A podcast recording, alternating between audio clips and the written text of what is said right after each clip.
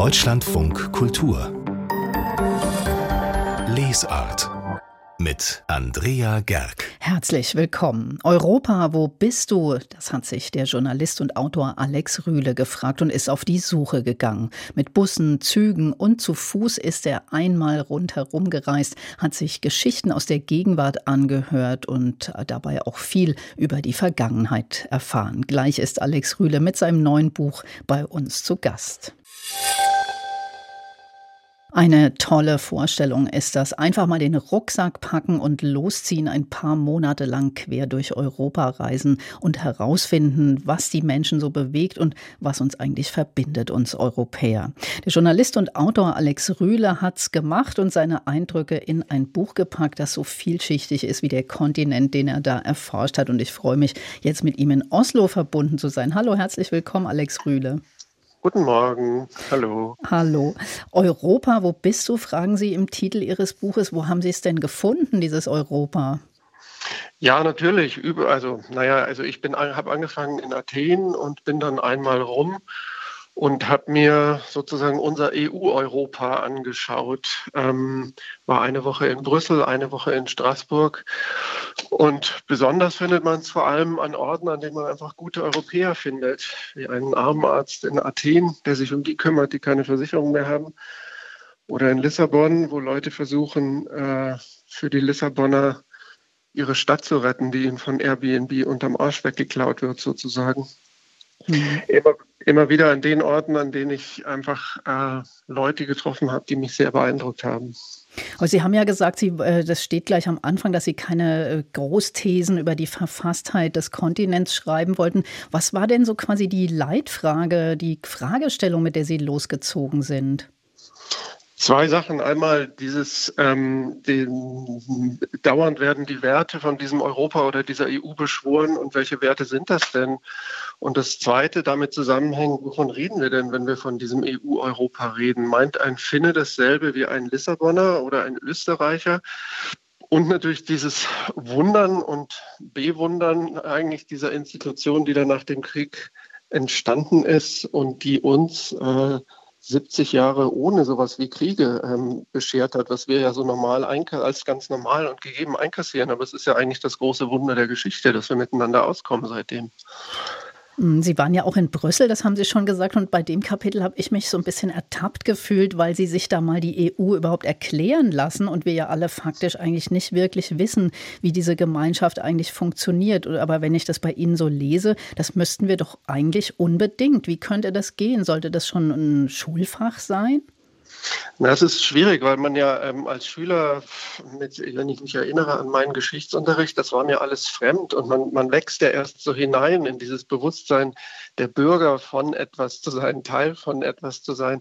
Und gleichzeitig denke ich schon, dass wir da alle ein solches Manko haben, dass wir kaum wissen, aus welchen Institutionen besteht diese einmalige EU eigentlich. Also was macht denn dieser Rat? Wofür ist die Kommission zuständig? Und warum braucht es dann auch noch ein Parlament? Und wie interagieren die miteinander? Also sowas wie Sozialkunde 2, EU ein, zwei Jahre fände ich sehr gut. Machen andere Länder auch. Finnland hat ein Jahr sozusagen Europakunde. Mhm, Finnland haben Sie ja auch besucht, wegen der, natürlich denkt man bei Finnland sofort ähm, an das tolle Bildungssystem da. Da haben Sie auch äh, drüber gesprochen. Was machen die denn zum Beispiel richtig? Sollten wir da alle mal hinfahren und uns äh, das beibringen lassen, wie man die Schulen richtig auf Vordermann bringt? Ja, also intelligenter sind sie nicht als wir. Ähm, wir kochen ja alle sozusagen mit Wasser, aber sie stecken halt einfach mehr vom Bruttosozialprodukt in die Bildung. Die Lehrer haben dann noch mehr äh, Freiheiten, damit zu machen, was sie wollen oder für richtig halten. Aber vor allem ist es das, wenn du mehr, mehr Geld in die Bildung steckst, dann hast du einen kleineren Schlüssel. Also das sind halt Klassen von 20 statt Klassen von 32. Das ist ein Unterschied von zwölf Kindern und das ist für mich der, der, große, der große magische Schlüssel von dem Ganzen. Die, die, die Lehrer, mit denen ich gesprochen habe, die klingen sehr wie Lehrer bei uns und die Lehrer bei uns, die, wenn die klagen, dann denkt man, ja genau, wenn du zwölf Kinder weniger hättest und mehr Zeit und deinen Lehrplan selbst gestalten könntest, Und die sind ja auch viel angesehener. Dort haben Sie geschrieben, die stehen quasi im gesellschaftlichen Ansehen auf einer Stufe mit Anwälten und Ärzten. Das wäre ja. bei uns auch, ist ja bei uns auch anders. absolut anders. Sie, sie, verdienen eben auch sehr viel mehr. Und die, und die Bildungspyramide ist auch nicht so pervers verkehrt, dass für einen Gymnasiasten einfach pro Kopf am meisten ausgegeben wird und für einen Hauptschüler am wenigsten. Das ist in Finnland alles sehr viel gleicher verteilt, dass weniger verloren gehen auf dem Weg zum, zum Abitur oder zum Erwachsenwerden. Ich habe so beim Lesen des Buchs gedacht, man sollte, vielleicht sollten wir alle mal so eine Reise machen oder zumindest die ganzen EU-Skeptiker zu denen schicken, bei denen es gut klappt. Wen sollte man denn da mal wohin äh, schicken und da mal ein Praktikum machen lassen? also ähm, ich würde sagen, fahrt einfach los. Und, und, am schönsten war es überall und fahrt in die weißen Flecken eurer eigenen Landkarte. Fahrt nicht schon wieder über den Brenner nach Italien, ihr Münchner. Und ich weiß nicht, was das Adäquate für euch Berliner wäre, aber fahrt doch mal nach Rumänien oder schaut euch doch mal Belgien an. Fahrt mal in die baltischen Staaten. Und äh, die, die, die, die Sommernachtshelligkeit ähm, im finnischen Norden, das, das kann man ja also dafür ist es wirklich wert, 1800 Kilometer mit dem Zug zu fahren. Mhm. Sie waren aber, würde ich sagen, steigt alle in den Zug. ja, Interrail. Interrail, genau. Sie waren ja auch an diesen sogenannten Sollbruchstellen der EU in Ungarn und in Polen zum Beispiel. Was haben Sie denn da erfahren, was Sie so vielleicht gar nicht erwartet hätten? Ja, ähm, ich war bestürzt. Also das klingt so nach, nach Sonntagsansprache, aber ich lese jeden Tag Zeitung. Ich bin ein politischer Mensch. Ich weiß darum, dass die ihre Demokratien längst in Demokraturen umgebaut haben. Also das ist irgendwie im Schaufenster noch sowas wie Demokratie, aber im, im, im, im wirklichen Leben eben nicht mehr. Und wie weit der Orban da gekommen ist, indem er eben die Lehrpläne inzwischen komplett umgestaltet hat. Also der, der impft die Kinder vom ersten Tag an mit Identitien. Und dass der jetzt gerade da aufgetreten ist, ich weiß nicht, ob Sie es mitbekommen haben, der hatte jetzt so einen Schal an, in den mhm. wo Umrisse von Großungarn drauf waren. Also absolut revanchistisch, so im, im, im K und K-Größe, ja. Also dass die ganzen Nachbarländer wie Kroatien, Ukraine und so weiter, die, die werden sich umgeschaut haben, als sie das in den Nachrichten gesehen haben, weil das heißt ja, dass man Teile davon zurückfordert. Und damit impft er die Leute Tag und Nacht. Wir sind das Opfer, wir sind die Opfernation und das schaut an, was uns alles weggenommen wurde. Und jetzt will Brüssel dasselbe mit uns. Und Brüssel äh, stellt sich an, also es ist unglaublich, dass sie ihn immer noch pampern und er wird nächste Woche auch wieder sein Geld bekommen. Es ist einfach grauenhaft, wie der, die EU konnte sich in ihrem Narzissmus dieses, dieses, das ist sowas Gutes, was wir hier haben. Die konnten sich nicht vorstellen, dass jemand reinkommt und dann nicht dankbar ist und sich an die Spielregeln hält, sondern stattdessen mit dem Baseballschläger da drin rumläuft und außer empörten Blicken dann äh, erntet er eben nichts, statt rausgeschmissen zu werden. Hm. Hatten Sie den Eindruck, das ist quasi verloren da, diese äh, Regionen, oder ist da noch was zu machen? Würde da auch noch so ein EU-Praktikum was helfen? Also verloren ist ja immer so was Absolutes und man merkt ja in der Geschichte überhaupt, es geht hin und her und auf und ab, aber im Moment ist es einfach zappenduster in Ungarn, auch dadurch, dass der die Medien einfach komplett in seiner Gewalt hat. Das, er ist ja auch geschickt, es gibt ja immer noch ein paar freie Medien, aber die können ihm vollkommen egal sein, weil die werden von 10.000 Leuten in Budapest gelesen. Irgend so eine linksliberale Restblase gibt es, aber die Menschen draußen auf dem Land, die werden nur noch von ihm gefüttert mit Lügen, einfach mit reinen Lügen und dann wirst du eben gefragt von Leuten, äh, wenn die erfahren, dass du zwei Kinder hast, ja, haben sie die denn schon umoperieren lassen? Wie umoperieren lassen? Na, ihr müsst doch alle eure Kinder jetzt umoperieren lassen in der EU. Unglaublich. Und das, auch wenn man, mhm. wenn man mhm. den Leuten dann erzählt, dass das totaler Quatsch ist, dann, dann belächeln sie einen, weil sie einfach schon so imprägniert sind, dass sie dir das nicht mehr glauben. Mhm. Sie haben ja mit ganz, ganz vielen verschiedenen Leuten, Auskunftgebern und Begleitern zu tun gehabt. Ganz normale Leute, sage ich mal, Schriftsteller, EU-Experten, Bürgermeister.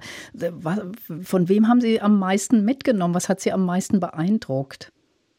Oh, das ist eine schwere Liste. Ich weiß nicht, soll ich den Armenarzt in Athen nennen oder den Bürgermeister in Mechelen, der Mechelen ist eine Kleinstadt von 100.000 Einwohnern, die 2000 in allen Rankings, was auch immer man dann Verbrechen, Abwanderung, Armut, ganz oben war. Und heute ist es die Stadt, die am besten funktioniert in ganz Belgien. Als 2015 diese Abwanderungswelle nach, äh, zum IS war, sind aus Brüssel 400 äh, ähm, Menschen nach, nach Syrien gegangen oder zum IS. Und aus der Nachbarstadt von Mechelen immer noch 28 und aus Mechelen kein einziger. Das ist ein solches Integrationswunder, was dieser Mann geschafft hat. Inzwischen haben sie den zum, zu so einer Art Integrationsminister gemacht, weil alle belgischen Städte sagen, das wollen wir auch machen den, zu dem würde ich jeden schicken als Praktikanten. Der kann auch jede, jede Kraft gebrauchen. Mhm. Aber da haben Sie ja wirklich so die Extreme erlebt. Das fand ich auch, dieses Beispiel Mechelen fand ich auch sehr berührend geradezu. Mhm. Und dann haben Sie gerade das von Ungarn erzählt. Das ist ja quasi die andere Seite. Mhm. Wie sind Sie da rausgekommen? Haben Sie jetzt nach dieser Reise eher, ist Ihr Glauben an Europa gestärkt oder geschwächt? Ja, ähm, paradoxerweise beides. Ähm, also ich bin noch glühender Europäer. Wenn man mal da äh, an dieser, an dieser slowenisch-italienischen Grenze ist, da am Isonzo, ähm, da gab es zwischen 1914 und 1918 zwölf Schlachten hin und her äh, mit einer Million Toten. Also nirgends ist so viel Blut vergossen worden auf so kleinem Raum wie an diesen, an diesen, in diesem Isonzo-Tal. Eine Million Tote für nichts, also für gar nichts, außer ein paar hässlichen Denkmälern, die da bis heute stehen. Und heute spaziert man da rum und weiß gar nicht genau, wo die Grenze ist zwischen Italien und Slowenien. Das ist für mich ein Denkmal dieser EU, die es geschafft hat, sowas Supranationales ähm, wenigstens teilweise einzurichten. Und dass mein Sohn mit so einem blauen Pulli mit gelben Sternen rumläuft, das wäre ja mir gar nie in den Sinn gekommen mit 18 oder 19, dass ich sozusagen Europäer bin. Das war uns ja was, das war ja irgendwie völlig abstrakt. Mhm. Und diese Institutionen, die gehen uns ja immer noch voraus und wir müssen erst wirklich zu Europäern werden. Aber ich, diese Idee dieses vereinten Europas, die finde ich noch, noch bewahrenswerter als vorher schon. Gleichzeitig habe ich natürlich auch gesehen, sowas wie Polen und Ungarn, diese Länder, die da wirklich einfach mit voller Kraft dagegen arbeiten und die eben auch in anderen Ländern als Role Model gesehen werden. Also in Slowenien, der Janja, der hat den Orban einfach so verehrt. Ich weiß nicht, ob er nicht in Orban-Bettwäsche schläft. Ja, wollen wir es nicht hoffen, Alex Rühle. Vielen, vielen Dank für dieses Gespräch in Deutschland von Kultur und alles Gute Ihnen. Gerne, danke. Ciao. Und das Buch von Alex Rühle ist unter dem Titel Europa, wo bist du unterwegs in einem aufgewühlten Kontinent bei DTV erschienen. Deutschlandfunk Kultur Buchkritik gegen Chancengleichheit. So ein Titel klingt doch erstmal nach purer Provokation. Das Buch dazu hat der spanische Soziologe César Rendueles geschrieben und Pascal Fischer hat sein egalitaristisches Pamphlet, so der Untertitel, für uns gelesen. Gegen Chancengleichheit, so ein Titel. Ähm, ist denn dieser Rendueles da gleich Gegenchancen für alle? Also ist er quasi so ein Konservativer, wie wir die in Amerika haben, ein Neoliberaler oder was will er? Ja, er will schon ein bisschen provozieren, er will einen Hingucker erzeugen. Mir ging es ähnlich, ich habe gestutzt. Also es geht ihm um einen sehr feinen Unterschied, nämlich den zwischen Chancengleichheit und echter Gleichheit, so wie er sie versteht. Er sagt nämlich, was nützen uns all diese Startchancen, zum Beispiel im Bildungssystem, wenn am Ende dann zum Beispiel die Mittelschicht sich auf Privatschulen wieder reproduziert, wenn die sich dann alle gegenseitig diese Jobs zuschachern und eben diese Startchancen gar nichts mehr nützen am Ende. Ähm, also Gleichheit darf eben nicht nur Ausgangspunkt sein, sondern muss im Grunde auch eine Zielvorstellung sein, vielleicht auch eine Methode. Und denn Grundgedanke Nummer zwei, mh, das ist einfach der Kernbestand der Demokratie für Rendueles.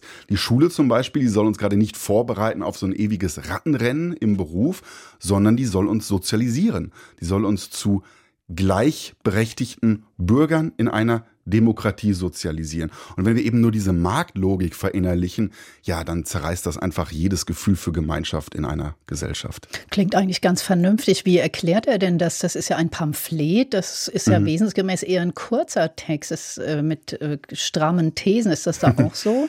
ähm, ja, es ist schon feurig, es ist wütend, es ist auch mal fassungslos, aber es ist eben auch über 300 Seiten lang, ähm, äh, beinhaltet zwölf Kapitel, die beschäftigen sich dann mit allen möglichen gesellschaftlichen Problemfeldern.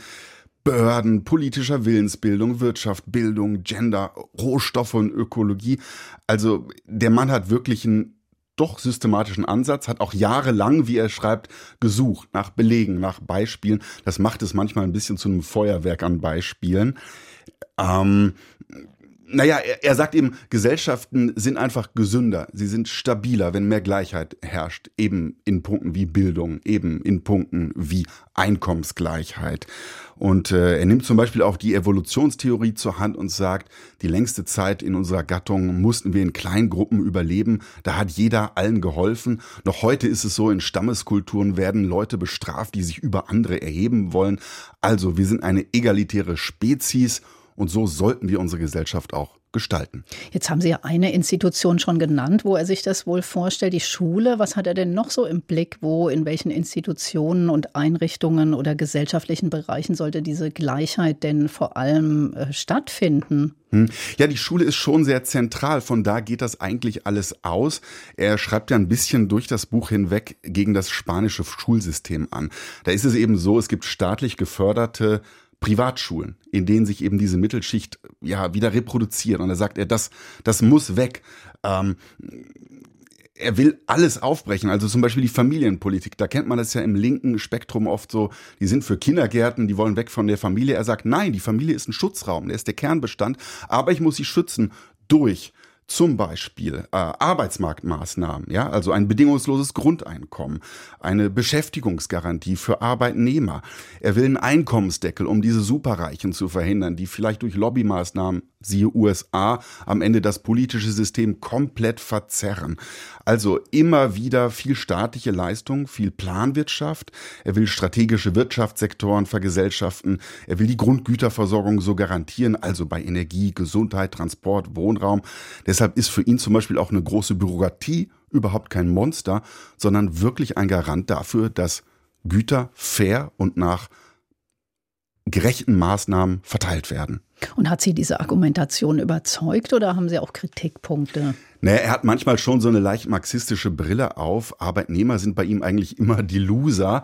Äh, die äh, können grundsätzlich nichts ausrichten gegen große Konzerne. Offensichtlich hat er noch nie von Arbeitnehmermärkten gehört. Denken wir mal an IT-Spezialisten. Es ist ein bisschen wirklich pamphletmäßig da, wo er die Profiteure des Kapitalismus immer so beschreibt als ja, Soziopathen, als geldgierige Autonarren, die sowieso allen Schweizer Nummernkonto haben. Das ist, ja, ein bisschen ideologisch manchmal. Und so interessant dieser Verweis auf Stammesgesellschaften auch ist, also ob jetzt diese einfachen Gesellschaften ja wirklich uns helfen können, komplexe Industriegesellschaften zu organisieren, da setze ich mal ein Fragezeichen. Also eine vorsichtige Empfehlung, dieses Buch. Ja, das ist insgesamt sehr spannend zu sehen, dass das, was heute fast schon als linksradikal gilt, ja vor den 80er Jahren eigentlich in vielen westlichen Industrienationen normal war. Großer Sozialstaat, äh, hohe Steuern für Superreiche und so weiter. Und das haben wir vergessen und dafür öffnet er unseren Blick. Was er ein bisschen vergisst, ist natürlich auch vor wenigen Jahrzehnten haben wir gesehen, wohin führen Planwirtschaft. Stichwort Sozialismus und Kommunismus. Also da ist er vielleicht ein bisschen zu naiv, was die Gleichheit angeht, die dann über der Freiheit steht. Pascal Fischer über César Rendueles Buch Gegen Chancengleichheit, ein egalitaristisches Pamphlet, übersetzt aus dem Spanischen von Raul Zellig und erschienen ist es im Surkamp Verlag. Mit Erzählungen von der Oma, die von früher und vom Dorf erzählt hat, oder von der Weihnachtsgans Augusta, hat mancher entdeckt, wie toll es ist, in Geschichten zu versinken und ist so zum Leser geworden. Obwohl Erzählungen auch das sind, womit viele Schriftsteller angefangen haben und sie auf konzentrierte Weise oft ganze Welten entstehen lassen, führen sie ein bisschen ein stiefmütterliches Dasein. Daniel Beskos, der den Mayrisch Verlag leitet, will das ändern. Er hat auf der Internetseite des Verlags aufgerufen, bis zum 11. Dezember über den besten deutschsprachigen Erzählband des Jahres abzustimmen. Guten Morgen, Daniel Beskos. Hallo, guten Morgen. Was ist denn so toll eigentlich an einer guten Erzählung? Ähm, na, das Besondere an einer Erzählung ist, dass man als Leser oder als Leserin halt direkt in die Handlung reingeworfen wird. Es gibt keine lange Einleitung oder so. Und dann entwickelt sich, also naja, im Idealfall auf wenigen Seiten eine spannende oder tragische Entwicklung, und der Inhalt ist sehr komprimiert und am Ende geht es oft ganz plötzlich wieder raus. Es gibt einfach sehr viel hm, Leben und Geschichte auf sehr wenig Raum. Und man kann es eigentlich immer mal so reinschieben, so eine Erzählung zu lesen, ne? weil beim Roman verliert man ja oft mal den Faden, dann kommt wieder was dazwischen. Eigentlich ideal für uns gestresste Menschen. Das wollte ich gerade sagen. Ich finde auch, dass das heute eigentlich wunderbar in die Zeit passt. Ähm, man hat selten Zeit, lange Texte am Stück zu lesen. Man liest dauernd, ständig kurze Texte im Internet. Morgens in der U-Bahn, irgendwann zwischendurch. Das könnten ja auch genauso gut Erzählungen sein. Aber trotzdem äh, weiß ich, dass viele Verlage eher so mit langen Fingern an Erzählbände gehen, weil das sich nicht so gut verkauft oder man eben dann oft auch Roman auf was draufschreibt, was eigentlich doch eher eine lange Erzählung ist. Woran liegt das? Warum verkaufen die sich nicht so gut? Tja, warum sie sich nicht so gut verkaufen, hängt wahrscheinlich mit dem mit den Erwartungen oder mit dem mit dem Verhalten der Leserinnen und Leser zusammen. Natürlich auch so ein bisschen, wie das promoted wird. Also ich meine, die die Romane sind ja schon der Schwerpunkt vieler Verlage und ähm, ist das die Erzählungen werden echt als sekundär oder nicht so wertvoll angesehen ganz oft. Wobei das eigentlich ja nicht immer so ist, auch nicht überall. Also ich finde, es gibt ja im englischsprachigen Ländern eine große Tradition der Short Story. Äh, es gibt auch aktuell da irgendwie einige tolle Kristen Lupinian oder eben der Nobelpreis von Alice Munro, den Autor George Saunders, die ganz großartige Erzählwände schreiben und die auch, glaube ich, gewürdigt werden, aber eben das noch selten sind. Und in Deutschland war das ja ich weiß nicht, nach dem Zweiten Weltkrieg schon sehr beliebt. Es gab sehr viele Autorinnen und Autoren, die Kurzgeschichten geschrieben haben, Borchardt und Bachmann und alle möglichen anderen. Ähm, Heute sind sie eher selten geworden, ja. ich habe auch in der Vorbereitung so gedacht, mir fielen auch sofort Truman Capote an oder äh, ein oder Raymond Carver, eben diese ganzen englischsprachigen Autoren. Bei uns ist das Genre irgendwie nicht so richtig zu Hause, obwohl es, wie Sie sagen, ja viele tolle Erzählungen gibt. Jetzt suchen Sie quasi die Meister aus dem deutschsprachigen Raum. Warum gibt es eigentlich dafür noch gar keinen Preis, sondern nur für Romane und Lyrik? Ja, dasselbe habe ich mich auch gefragt. Also es gibt durchaus Preise, wo Erzählbände auch mitmachen dürfen, aber es gibt keinen expliziten Preis für Erzählband des Jahres oder so. Ähm, und ich habe jetzt einfach mal rumgefragt, verschiedene Institutionen kontaktiert und einfach mal gehört, wie deren Position dazu ist. Und die waren alle so, ja stimmt, warum gibt es das eigentlich noch nicht? Und äh, deswegen haben wir gedacht, wir machen das jetzt mal sehr kurzfristig, so als Jahresumfrage. Ähm, und äh, vielleicht wird da irgendein offizieller Preis draus irgendwann. Was haben Sie selbst denn im Mayrisch Verlag für Erzählbände im Programm und was ist so Ihre Erfahrung, wie groß dann das Interesse daran ist? Also ich muss sagen, wir haben ja sehr viel mit sehr jungen Autoren früher gearbeitet, Autorinnen, äh, sehr viele Debüts, sehr viele Leute, die eben neu sind und die schreiben natürlich auch oft Erzählungen und Kurzgeschichten und im Nachhinein muss ich aber sagen, eine unserer erfolgreichsten und liebsten Bücher im Programm sind oder waren auch Erzählbände. Also es gibt äh, einige von Finn-Ulla Heinrich, es gibt einen tollen Erzählband von Benjamin Mark, es gibt verschiedene Sachen, die wir in dem Bereich gemacht haben und die auch zum Teil sich ganz gut verkauft haben und ähm, deswegen ist es für uns eigentlich schon immer so eine gleichwertige Perspektive Perspektive gewesen im Programm. Das soll sich ja jetzt auch ändern mit dem besten Erzählband des Jahres, den Sie küren wollen. Wie ist denn so die Resonanz auf diesen Aufruf? Ist ja erst letzte Woche losgegangen. Genau, das ist gerade losgegangen. Wir haben jetzt erstmal im ersten Zuge sehr viele Literaturkritikerinnen und Kritiker, Journalistinnen und Journalisten angeschrieben, äh, auch einige Leute, die im in Internet, also im Instagram oder sowas, äh, über Bücher posten, schreiben, äh, Bookstagrammer, äh, Blogger und ähm, wir wollen einfach mal sozusagen aus Branchensicht hören, was so die Nominierungen sein könnten oder was auch einfach deren Lieblingsbücher waren. Ähm, wir haben es jetzt noch nicht so ganz fürs große Publikum geöffnet, weil es vielleicht dann noch sehr Richtung Fans geht, die vielleicht irgendwie ein Buch übermäßig abstimmen. Aber wir haben sehr viele verschiedene äh, Vorschläge gekriegt, mehr als ich jetzt auf dem Schirm hatte. Ein paar Bücher waren vielleicht schon klar, dass es die dieses Jahr gab, aber einfach auch noch sehr viele andere, die nebenbei entschieden sind und die wir noch gar nicht auf dem Zettel hatten. Und das soll aber unbedingt ein Erzählband aus diesem Jahr, also aus 2022 sein. Genau, also das ist natürlich schon sehr eingeschränkt, ne? deutschsprachige Erzählband aus 2022. Also da gibt es wahrscheinlich höchstens ein paar Dutzend, wenn überhaupt, also vielleicht eher, also wahrscheinlich nicht mehr als 20 Bücher. Ähm, aber gerade deswegen, ich meine, das ist ja auch ein Preis, der möchte darauf aufmerksam machen, dass das eigentlich so eine kleine so eine kleine äh, Gruppe von Büchern nur ist und das könnten ja eigentlich auch ruhig mal mehr werden. Unbedingt. Und jetzt wollen wir natürlich unbedingt noch wissen, was ist denn Ihr liebster Erzählband dieses Jahres oder verraten Sie mir das nicht? Ich noch nicht verraten, nein. Ich glaube, ich muss auch immer doch die anderen Einreichungen auch nochmal angucken, die ich noch gar nicht kenne und mir erstmal selber ein Bild machen. Aber haben Sie denn so einen Klassiker, so eine Lieblingserzählung?